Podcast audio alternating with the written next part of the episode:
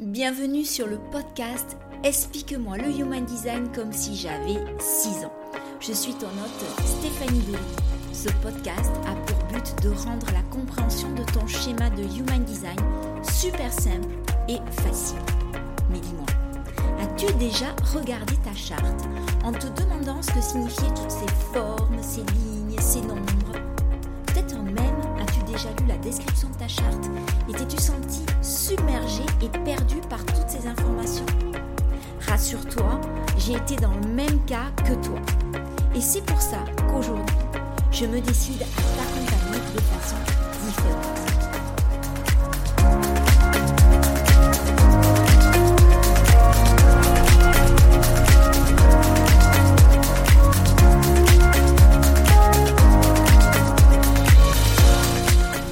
Ravie de te retrouver dans ce nouvel épisode. Je me suis longuement questionnée cette semaine sur le sujet à proprement parler de cet épisode parce que à la base, quand j'ai lancé le podcast, j'avais établi une trame pour l'ensemble des épisodes sur plusieurs mois, comme j'aurais pu procéder quand j'étais prof et penser en termes de, de séquences à long terme. Je te rappelle ici que mon objectif, c'est de te proposer du contenu gratuit de grande valeur sous forme de mini-cours.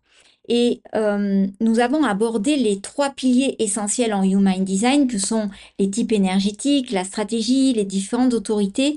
Je t'invite d'ailleurs, si tu es nouveau ou nouvelle sur ce podcast, déjà bienvenue. Et je te conseille d'écouter ce podcast depuis le début, car j'ai à cœur de lui donner une certaine logique dans la progression. Il s'agit bien sûr de ma propre logique. Mais L'épisode de la semaine prochaine sera, comme je te l'avais annoncé dans l'épisode précédent, consacré à un question-réponse. Et je t'invite, si tu ne l'as pas encore déjà fait, à venir me poser tes questions concernant le Human Design. Je serai ravie de répondre le 24 janvier prochain. Et je tiens d'ailleurs à remercier ceux qui ont déjà joué le jeu, car vos questions sont très pertinentes et promettent un épisode vraiment très riche.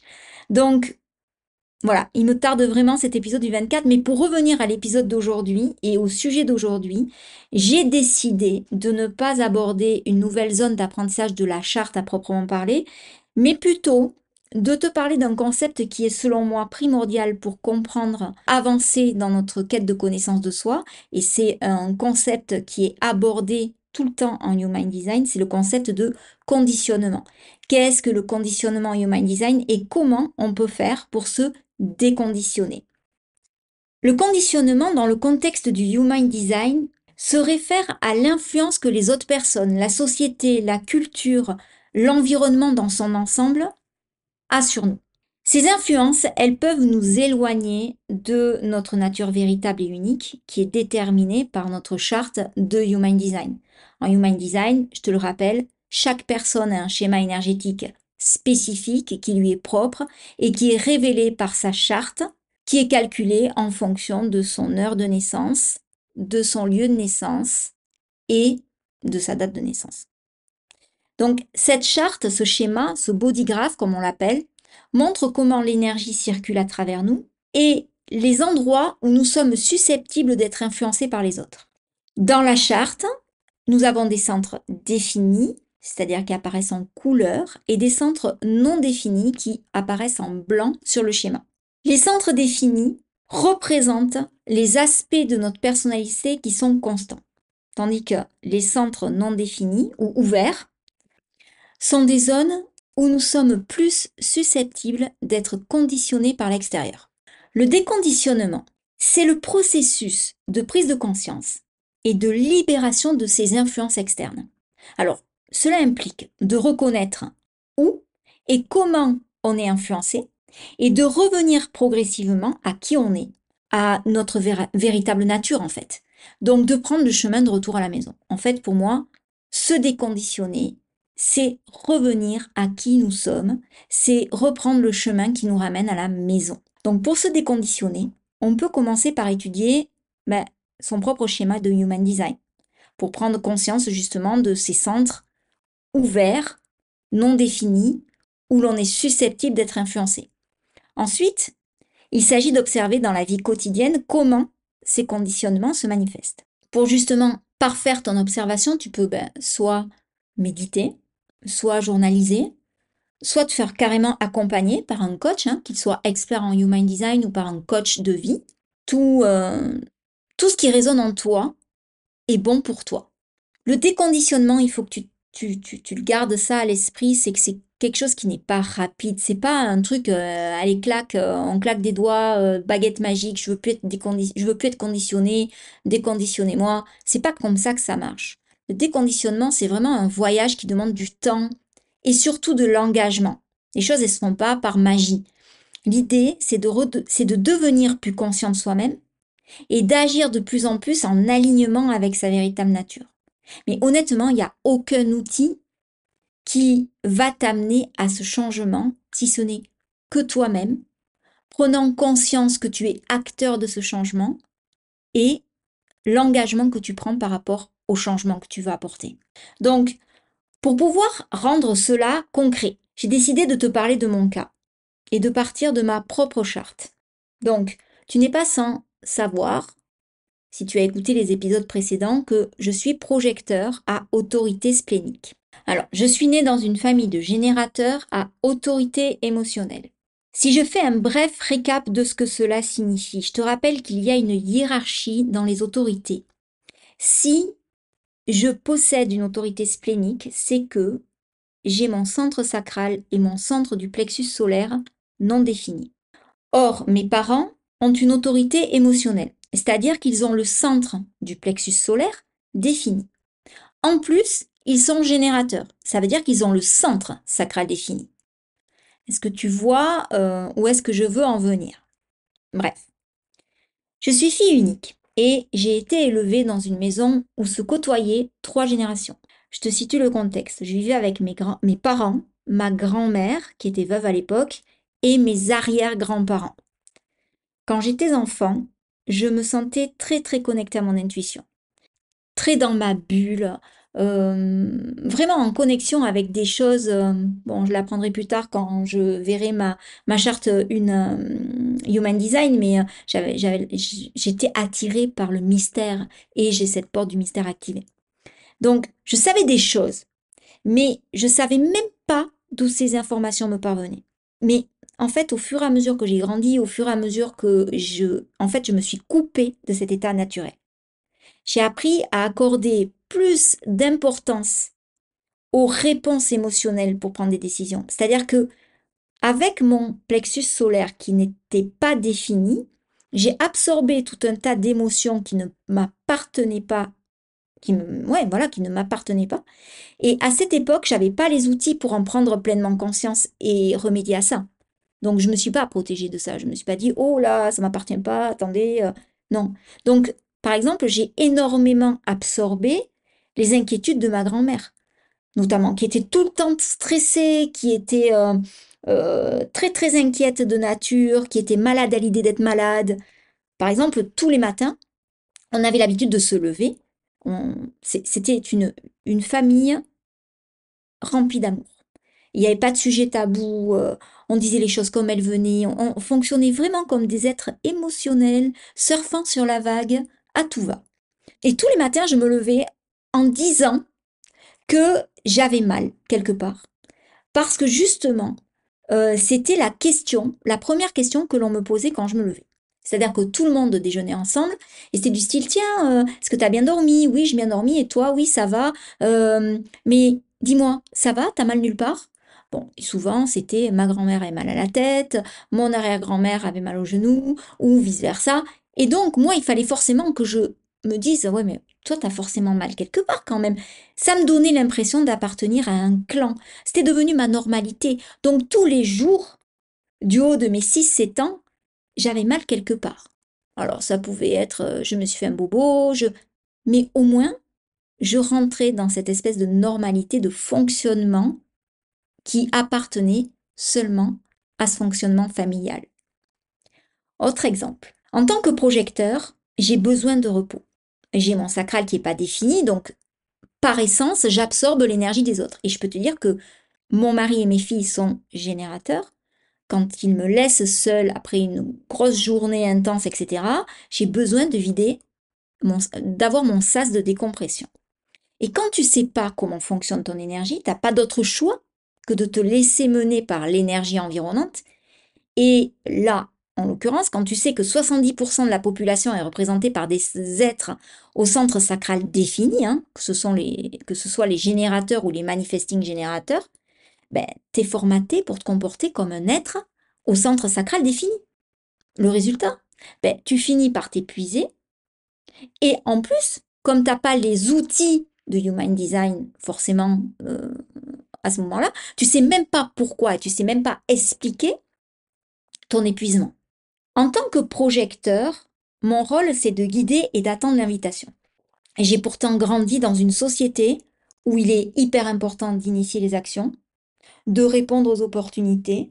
J'ai grandi avec un slogan If you want it, you just do it de Nike. Voilà. Et franchement, ce sont des process totalement différents d'être. Enfin, un générateur, il va pas répondre aux opportunités de la même façon que le projecteur va répondre aux invitations. C'est deux process énergétiques totalement différents. Et moi, je me suis beaucoup forcée à initier ou à réagir comme un générateur avant. Du coup, ben en fait, moi de mon côté, euh, ça a généré beaucoup d'amertume. Une amertume que j'ai appris à reconnaître comme un signe de désalignement depuis que je connais et que je pratique et que j'expérimente mon HD. Mais vis-à-vis de, des autres qui, de, mon environnement, comme je forçais forcément, il y avait quelque chose qui sonnait faux par rapport à mon fonctionnement énergétique. Du coup, ça leur, ça leur plaisait pas à eux non plus. Donc, j'apparaissais pas comme un guide, j'apparaissais comme une donneuse de leçons, j'apparaissais comme quelqu'un qui, euh, ouais, qui était tout le temps dans le push, dans, dans, dans la force, alors que ce n'est pas du tout euh, ce que je voulais faire, quoi. Autre exemple concret me concernant. J'ai le centre racine non défini.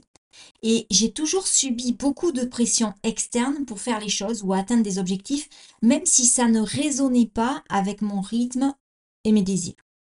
Mon père a entre autres le centre racine, lui qui est défini et adolescente. Je me souviens, il me pressait sans cesse et euh, il valorisait lui la rapidité, l'efficacité. Et le fait est qu'il le fait encore puisque c'est qui il est, c'est aligné avec son mode de fonctionnement. De plus, c'est un générateur, donc il a une énergie sacrale qui est stable, définie, fiable. Il a le sacral qui est défini. Moi, je ne l'ai absolument pas défini. Donc imagine avec un sacral non défini, c'est-à-dire une énergie qui est fluctuante, sur laquelle je ne peux pas forcément compter journalièrement, plus un centre de pression qui est non défini et donc où je me laisse facilement envahir par la pression extérieure, c'était pas évident à gérer. Du coup, je me suis retrouvée à poursuivre des projets euh, en me mettant une pression de dingue qui, qui n'était pas alignée avec mon propre mode de fonctionnement. J'étais souvent insatisfaite. Je me remettais tout le temps en question. Je me trouvais nulle, je me trouvais euh, lente. Alors que j'étais juste désalignée avec mon mode de fonctionnement interne. Donc le déconditionnement, il passe par le fait de reconnaître ce schéma, à prendre conscience de la façon dont ce schéma influence mes actions et de me réaligner sur mon propre rythme de fonctionnement et non pas de me calquer sur les influences extérieures. Donc du coup, j'ai appris à prendre beaucoup de recul par rapport à une pression qui n'est pas la mienne. Je fais une parenthèse. Alice, ma fille, a elle aussi le centre racine non défini. Et honnêtement, là elle est en première, elle subit constamment la pression des autres élèves de sa classe quand elle est en évaluation. Alors souvent, ça joue contre elle, et quand on débriefe sur l'interro, sur l'éval en elle-même, souvent elle me dit mais écoute, j'étais prête, j'avais bossé, je savais les choses. Et puis tout d'un coup, je ne sais pas comment t'expliquer, mais je suis arrivée au milieu de l'interro. J'ai commencé à ressentir un stress que je savais pas m'expliquer, à me, paniquer en plein milieu, tout est devenu flou, je savais plus rien. Et je la crois. Je trouve que c'est méga important de connaître le fonctionnement énergétique de notre enfant ou de notre ado, car il met en lumière sa manière intrinsèque et unique de fonctionner. Et on peut, en le connaissant, en connaissant euh, ce fonctionnement, euh, mettre de la conscience dessus et libérer certains blocages. Moi, souvent, bon, bien sûr, il faut le répéter et le répéter sans cesse et l'expérimenter et que ce soit euh, Alice qui réalise d'elle-même que, ok, c'est de la pression, mais cette pression, je sais la gérer parce que finalement, cette pression, je la reconnais pas comme étant la mienne. Et donc, je peux m'en détacher. Honnêtement, j'aurais eu ces paramètres en ma possession quand j'étais enseignante. Je peux te dire que mon modèle d'enseignement n'aurait plus du tout été le même. Et que je ne me serais, pas prise de la même façon pour faire passer certains savoirs et, que voilà, j'aurais euh, j'aurais pris en compte tous ces paramètres-là. Et c'est ça qui est génial avec le Human Design, c'est que, en fait, tout le monde est unique. Et tout le monde a un fonctionnement et un schéma de fonctionnement unique. Autre exemple. J'ai la porte 17 activée. La porte 17, elle est associée aux opinions et à la façon dont on forme les théories, les idées que l'on a sur le monde. Donc, j'ai cette porte 17 qui est active, mais j'ai également le centre de l'ajna défini. La porte 17 est comprise dans le centre de l'ajna. Et bien que quand on a un centre défini, on sait que l'énergie de ce centre est constante, qu'elle est fiable, que c'est nous qui transmettons l'énergie vers l'extérieur, n'empêche que les centres définis peuvent aussi subir un conditionnement. Alors, c'est beaucoup plus subtil. On en prend conscience moins facilement.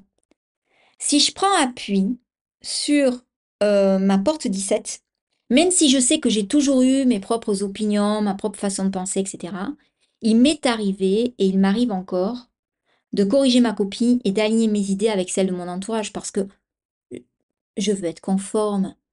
Euh, des fois, je m'aligne pour un consensus, pour euh, ou tout simplement parce que ben, je me suis laissé convaincre que cette personne, elle était plus légitime que moi dans sa façon de penser les choses.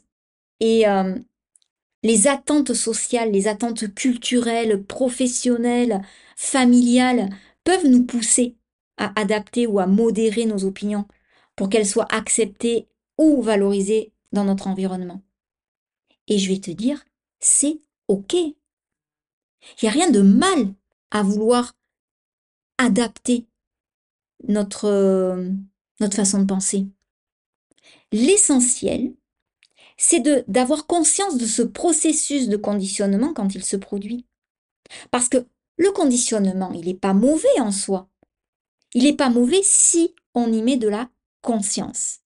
Quand euh, un exemple qui me vient là, euh, si par exemple euh, tu regardes la télé méchamment affalée sur ton canapé et que tu es en mode carrément léthargique, presque hypnotique, tu vois, et très souvent on te dit ouais mais la télé ça ne sert qu'à hypnotiser les gens. Ok, mais si tu regardes la télé en sachant que oui, tu es dans un état hypnotique parce que c'est ton, c'est ton kiff du moment et que tu mets de la conscience là-dessus, c'est pas mauvais. Tu ne vas pas te laisser entraîner dans un process malgré toi, puisque tu es conscient de ça. Et pour le conditionnement, c'est pareil, on n'est pas conditionné si on met de la conscience dessus. Donc on peut se laisser influencer très positivement par les autres et c'est intéressant de s'interroger sur la façon d'exprimer nos, opinions. Par exemple, euh, on peut se demander si est-ce que je partage mes idées? Est-ce que quand je partage mes idées, cela provient d'un espace authentique aligné avec qui je suis, avec, euh, avec tout mon être, ou est-ce que ce que je partage, c'est influencé par les attentes et les opinions des autres? Se poser la question, par exemple, de est-ce que mes opinions sont le reflet de mes pensées et de ma compréhension des choses? Ou est-ce qu'elles ont été adoptées pour satisfaire les normes extérieures? Dire ce que l'on pense avec bienveillance et authenticité, respectant l'opinion des autres, qui peut différer la nôtre, ça renforce la confiance que l'on a en nous. Donc c'est important de s'exprimer. Et c'est important d'adapter notre discours en fonction de qui on a en face. En fait, je pourrais prendre chaque partie de ma charte et observer le conditionnement qu'elle a subi. On est tous conditionnés, parce qu'on est tous des êtres sociaux, vivant en société et que l'on subit des énergies les uns des autres. Donc c'est OK avec ça. D'ailleurs, je serais très très intéressée d'avoir ton point de vue par rapport à, euh, cette définition que je me fais du conditionnement finalement, parce que peut-être que c'est quelque chose qui ne qui résonne pas pour toi, ou peut-être que tu apporterais des nuances là-dessus. Bah, écoute, fais-moi part de, de ce qui résonne, ce qui résonne moins. Je serais ravie de pouvoir échanger avec toi. Mais j'espère que je t'ai donné une idée plus ou moins concrète de ce que peut être le conditionnement. Bien sûr, le conditionnement, quand on, parle plus généralement en développement personnel, on va rajouter tout ce qui est modèle de croyance, euh, les valeurs, euh, les comportements. Et ça aussi, ça fait partie de notre conditionnement. Parce que comme je viens de te le dire, on est des êtres sociaux. Et que pour vivre en société, on est obligé de s'adapter à des règles de vie en collectivité. Donc il n'y a pas... Moi, ce que j'aime avec le Human Design, c'est que c'est un outil de connaissance de soi, déjà ultra précis, euh, c'est avant tout un outil de pleine conscience. C'est-à-dire que ça n'apporte pas de jugement positif ou négatif, c'est juste ramener à la surface de la conscience notre propre fonctionnement et le fonctionnement de l'autre, pour qu'on puisse toujours évoluer de façon positive dès qu'on le choisit. J'espère que cet épisode t'a plu autant que moi j'ai pris de plaisir à l'enregistrer. Si c'est le cas, n'hésite pas à me laisser un commentaire, à me donner ton avis via les réseaux. Prends-toi en photo, partage, tag-moi. Fais ce qui résonne pour toi. Moi, en tout cas, je te souhaite une excellente semaine. La semaine prochaine, on se retrouve avec donc ce fameux question-réponse. J'ai vraiment hâte de cet épisode. Et ensuite, nous reprendrons les chemins de l'école avec des épisodes peut-être un peu plus euh, académiques pour apprendre, académique mais concret et pratique et, toujours fun, hein, j'espère. Euh, sinon, tu me le dis et je rectifie le tir pour apprendre plus en profondeur les différentes couches de Human Design.